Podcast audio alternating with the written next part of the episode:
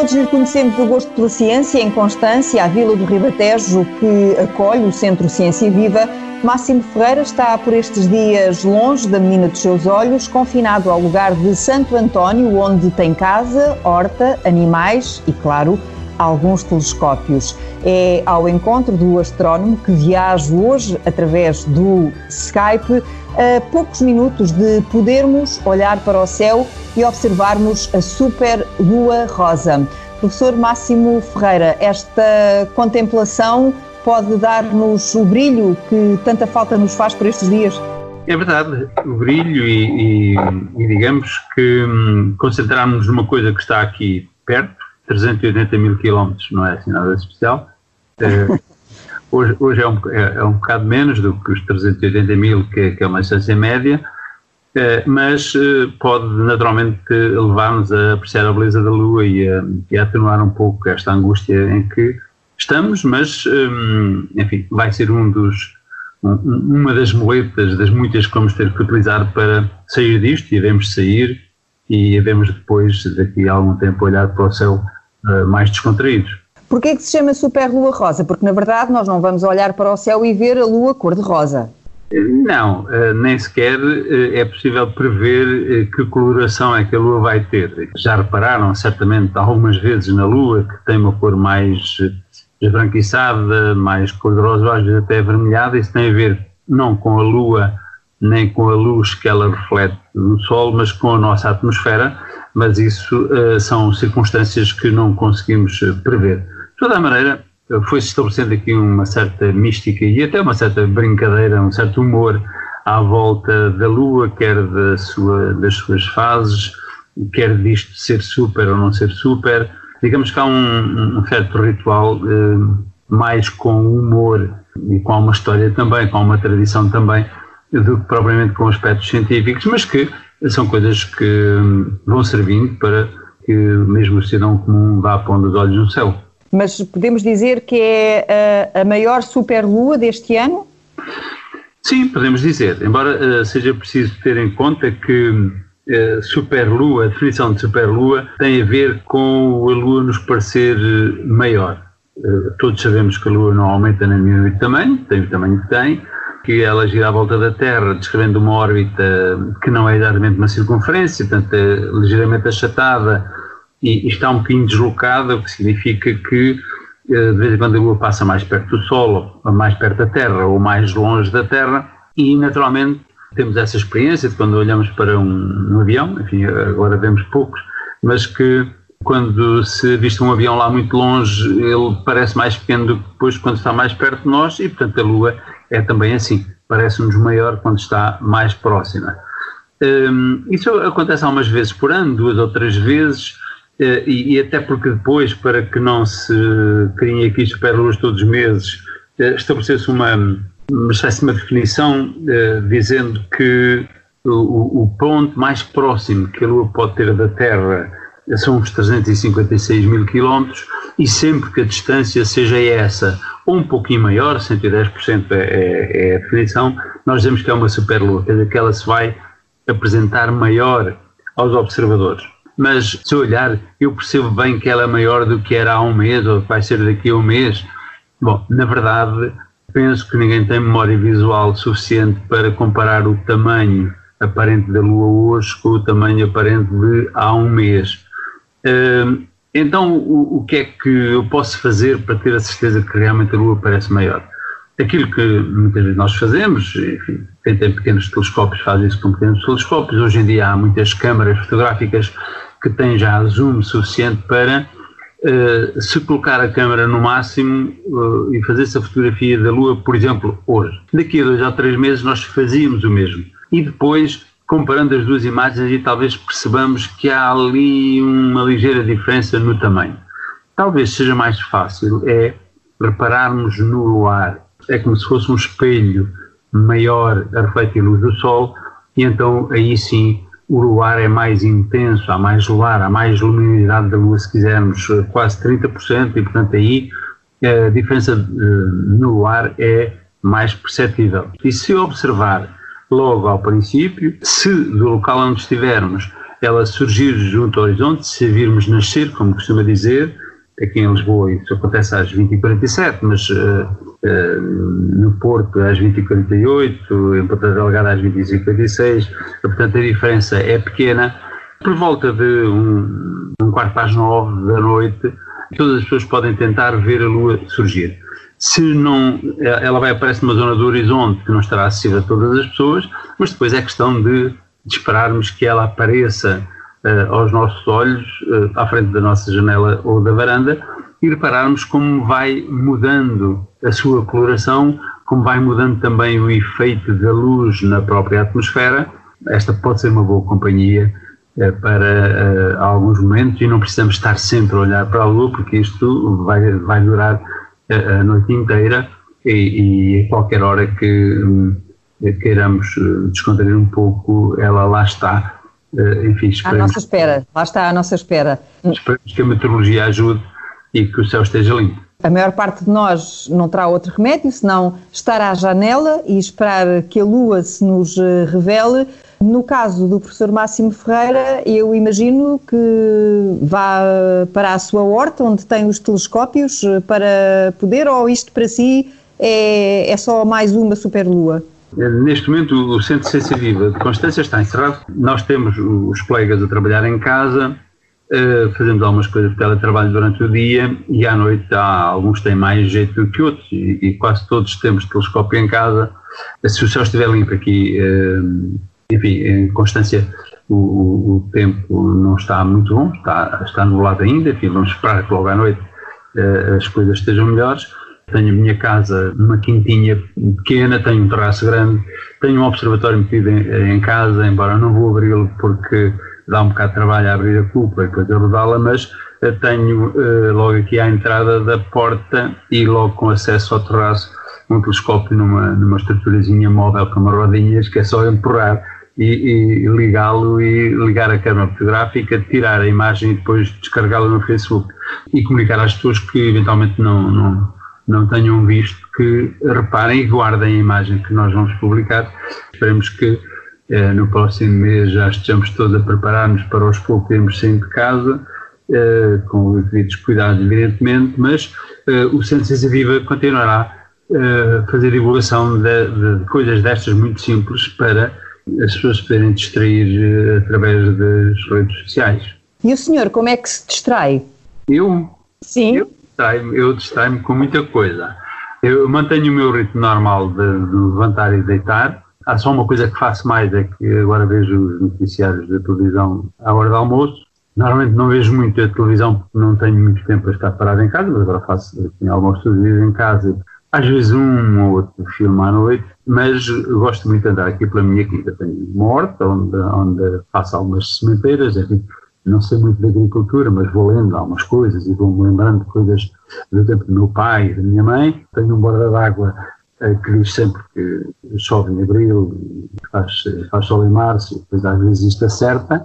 Eh, Encanto-me eh, a tirar fotografia às naviças e às alfaces quando nascendo e a mandar aos meus filhos e aos meus netos. Distrai-me a dar comida aos animais, vejo nascer eh, um grupinho de patinhos, tenho oito patinhos pequeninos que nasceram há quatro ou cinco dias tenho mais duas galinhas que estão em cima de ovos, que daqui a uns dias vamos ter pintainhos também. Depois tenho uns porquinhos. Tenho uns porcos de uma raça muito especial, que gostam muito que eu os solte e eles andam a comer erva por ali como se fossem ovelhas. Tenho o cabelo como se fossem ovelhas. Eles são conhecidos em Portugal como porcos de ovelhas e são de facto uma delícia. Que raça é essa? Peço desculpa. É, é em Portugal chamam-lhe porco-ovelha é Mangali, que é uma, uma raça húngara, liberta a mãe e os oito filhotes e andam por ali eh, todos a correr, de vez em quando vêm ter comigo, faço uma vestinhas, lá vão embora outra vez. E, e, e é assim, entre a horta, eh, as galinhas, os patos, uh, um pouquinho de televisão, o, o EPI e os porquinhos e os filhotes, uh, é, é, uma, é uma delícia. Não fosse a angústia de sabermos que não podemos sair de casa e, e, a angústia também de ter termos muitos projetos no Centro de Ciência Viva que pararam e que nós estamos desejosos para retomar, tirando isso, um, passa-se bem. Fala com, com, com os seus animais? Ah, claro que falo, justamente com a Piggy, a mãe dos tais porquinhos. E ela é sempre um pouquinho teimosa, quando eu digo anda cá, e ela faz conta que não ouve. E, pá, certas pessoas que nós conhecemos são muito teimosas. Faz um que não ouve, e depois eu desligo, e ela vem um vem ter comigo e vem-se abraçar a mim. O, o Cuco, esse coitado é que tem que estar fechado, por umas razões que são próprias. Qual, qual é que tem que estar fechado? Houve aqui um pequeno corte, não percebi. Coco. O Coco é o pai, é o pai da família. Eh, só é a Pig e o Coco, é isso? É a Pig e o Coco. Quando uh, as porquinhas mamãs têm filhos, uh, depois durante um certo tempo tem que haver ali um afastamento entre o casal. E, portanto, eles, eles veem-se através de uma janela e dão beijinhos um ao outro, através lá de, de uma, de uma grade. Ao menos, ao menos eles podem tocar-se. É verdade, eles podem tocar-se.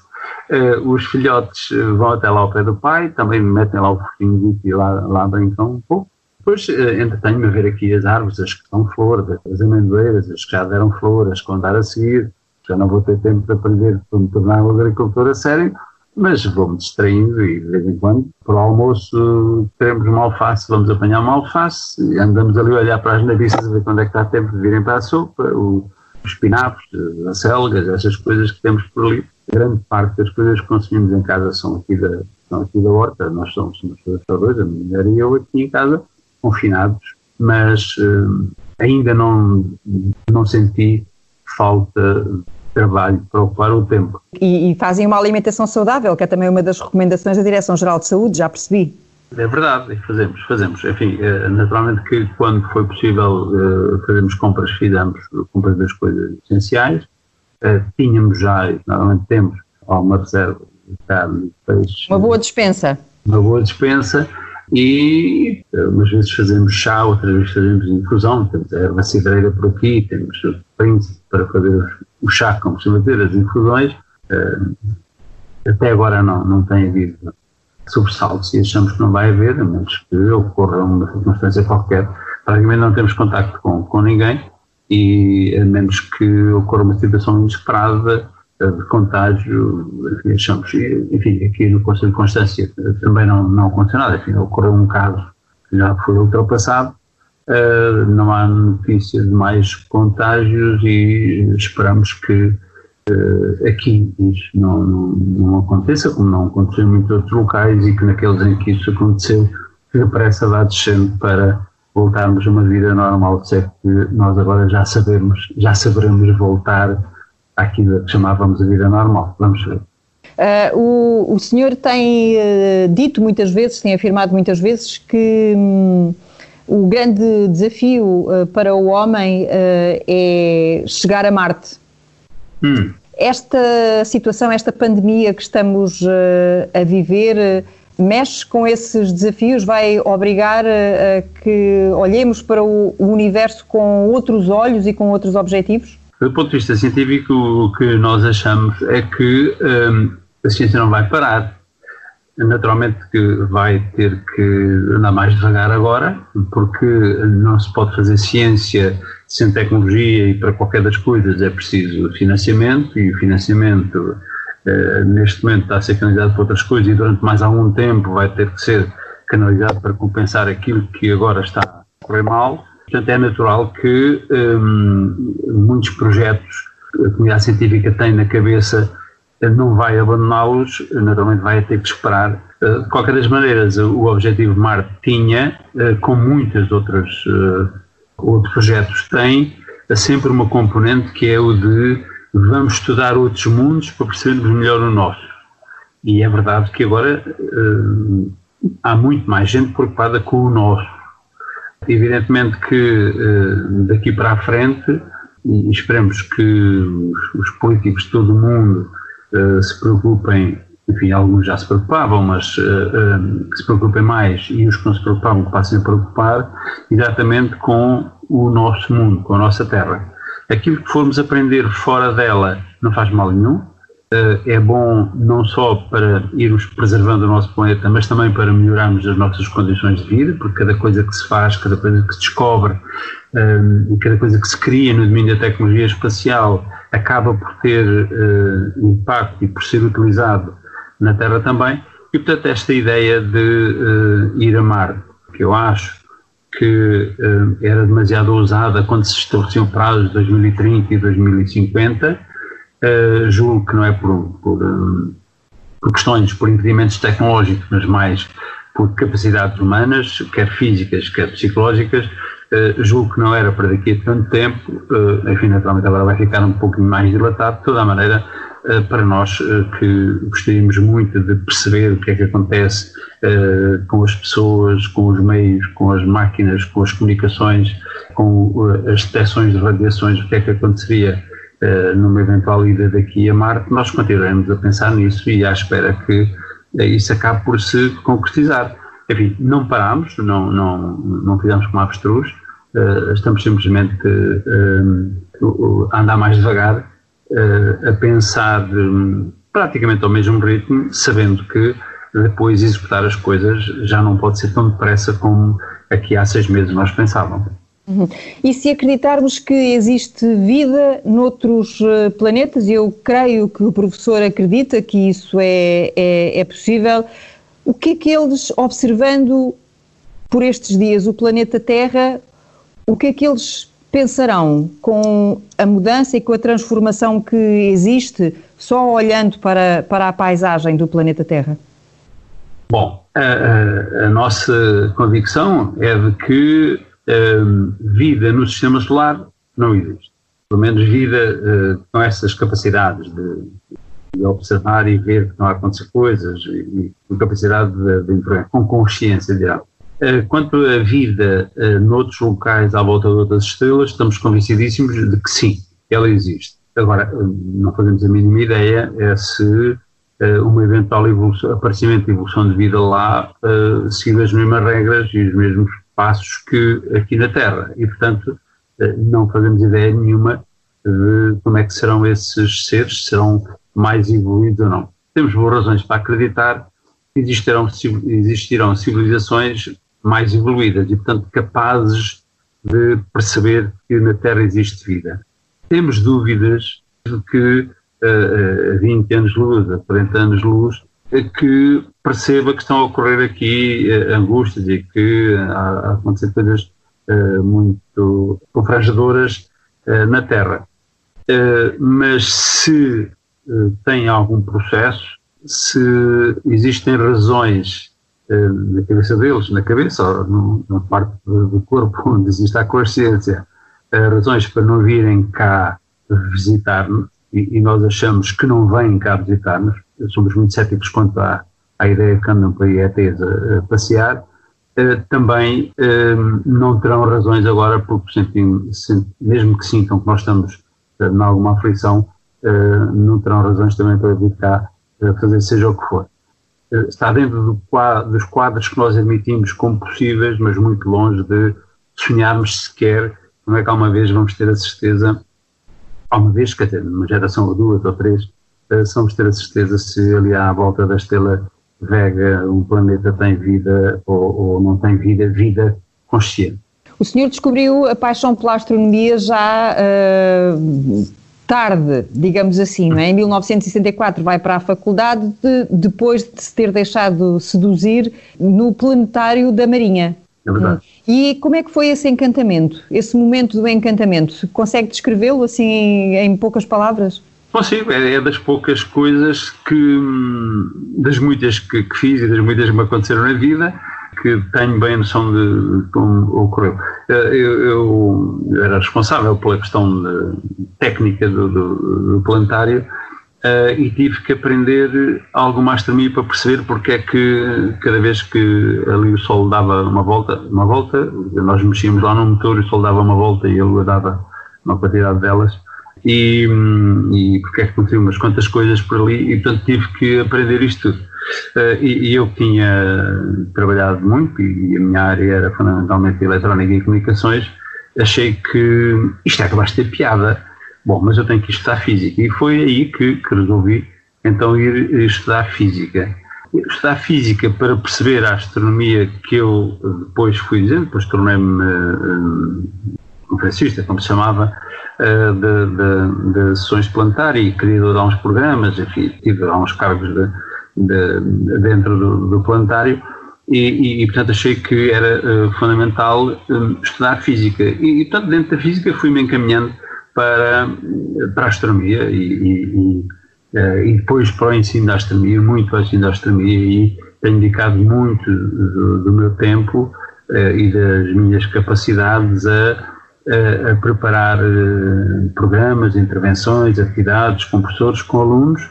Sinto-me, não digo realizado, há sempre coisas que nós queremos fazer mais, mas quando me encontro com eh, jovens de 35, 40 anos que são astrofísicos de renome internacional e dizem que foram uh, motivados por qualquer coisa que eu fiz na faculdade ou no sítio, ou quando eles eram estudantes do, do ensino uh, secundário, digamos que é, é, a satisfação maior com que se chega enfim, à, à parte final da vida, ou ao último terço, ou ao último quarto da vida, que é perceber que se fez alguma coisa com a nossa são, paixão. São as, são as suas estrelas maiores? É verdade, são as minhas estrelas maiores. No meio destas pessoas que se empolgaram com a astronomia, os meus filhos, embora fazendo cursos noutra área, na geologia e no ambiente, foram, durante os tempos dos estudantes do ensino secundário e das faculdades, uh, foram uh, membros das equipas que, com que eu andei pelo país inteiro Uh, e, e, portanto, ainda hoje eles têm telescópios em casa também, e, portanto, são pessoas que gostam da astronomia. A astronomia faz parte da vida dele, independentemente das tarefas, de outras tarefas que desempenham. E, portanto, digamos que a astronomia é assim, é, é uma espécie de um, de, um, de um mar ou de uma piscina onde eu, onde eu nado permanentemente. E quando olha para o céu, quando vira o seu nariz, uh, que fica de nariz, uh, como nós, a olhar lá para cima de todas as muitas vezes, porque já deve ter passado horas uh, a olhar, bom, às vezes olha para baixo, não é? Porque quando olha para o telescópio, o, o, movimento da, da, da, cabeça é diferente, é de olhar para baixo para ver o que está lá, lá longe. Qual é assim a coisa mais bonita que já viu até hoje? A coisa mais bonita é, é ver um céu escuro, todo o céu escuro. Experimento, tento uh, durante algum tempo, pois não consigo fazer isto durante muito tempo, que é olhar e ver só os pontos luminosos, esquecer-me das constelações, esquecer-me do que é que está ali, se na direção daquela estrela está uma galáxia, se ali está um buraco negro, se ali está um pulsar, esquecer-me disso. E apreciar apenas a beleza de um céu escuro cheio de pintinhas, pintinhas, umas com umas cores mais uh, outras menos, todas cintilando, uh, umas mais, outras menos, dependendo da posição do céu, mas digamos que essa é uh, a imagem que mais me agrada. Depois, quando nós começamos a olhar com o telescópio, o telescópio começa a ver mais longe, mas começa a ver porções do céu mais pequeninas. É interessante ver uma nebulosa ou uma galáxia mas já só se vê aquilo. É uma espécie de ver o céu aos bocadinhos? É, é uma espécie de ver o céu aos bocadinhos, mas o que é bonito, bonito, bonito é ver o céu todo. Hum. Professor, não o empato mais porque sei que tem que ir dar comida ao, aos animais e eles estão seguramente à sua espera antes eh, de se dedicar. Não sei se vai, vai, vai que já disse eh, no início da conversa que iria, eh, que lhe calha assim, não é? Desta vez ter de fotografar esta super lua para o comum de nós, que só pode ir ali à janela Basta mesmo só levantar a cabeça e olhar para o céu? Basta uh, levantar a cabeça e olhar para o céu, mas a Lua nasce às 20h47, por volta das 21 horas, quem for à janela e, enfim, deve ter a ideia de se a sua janela fica para, para, para este ou para o oeste, e para o norte vai ser mais difícil de ver a Lua, mas tem que poder olhar para este, para sul ou para oeste, a esta hora quem puder ver para este, vê a Lua por aí. Quem tiver uma janela que está virada para sul tem que esperar mais algum tempo. Obviamente, eh, tudo isto está condicionado a que o céu esteja limpo. Porque se houver nuvens, as nuvens estão aqui a 3 a 4 km e tapam tudo o que os nossos olhos poderiam ver. Bom, temos nuvens a pairar sobre nós, como sabemos, todos os dias, daí este confinamento, mas esperemos que o céu nos dê essa alegria uh, e esse brilho que tanta falta nos faz eh, agora que temos de viver um dia de cada vez. Professor Máximo Ferreira, mais uma vez, a Pig e o Coco estão à sua espera, seguramente. Obrigada. Nada, obrigado.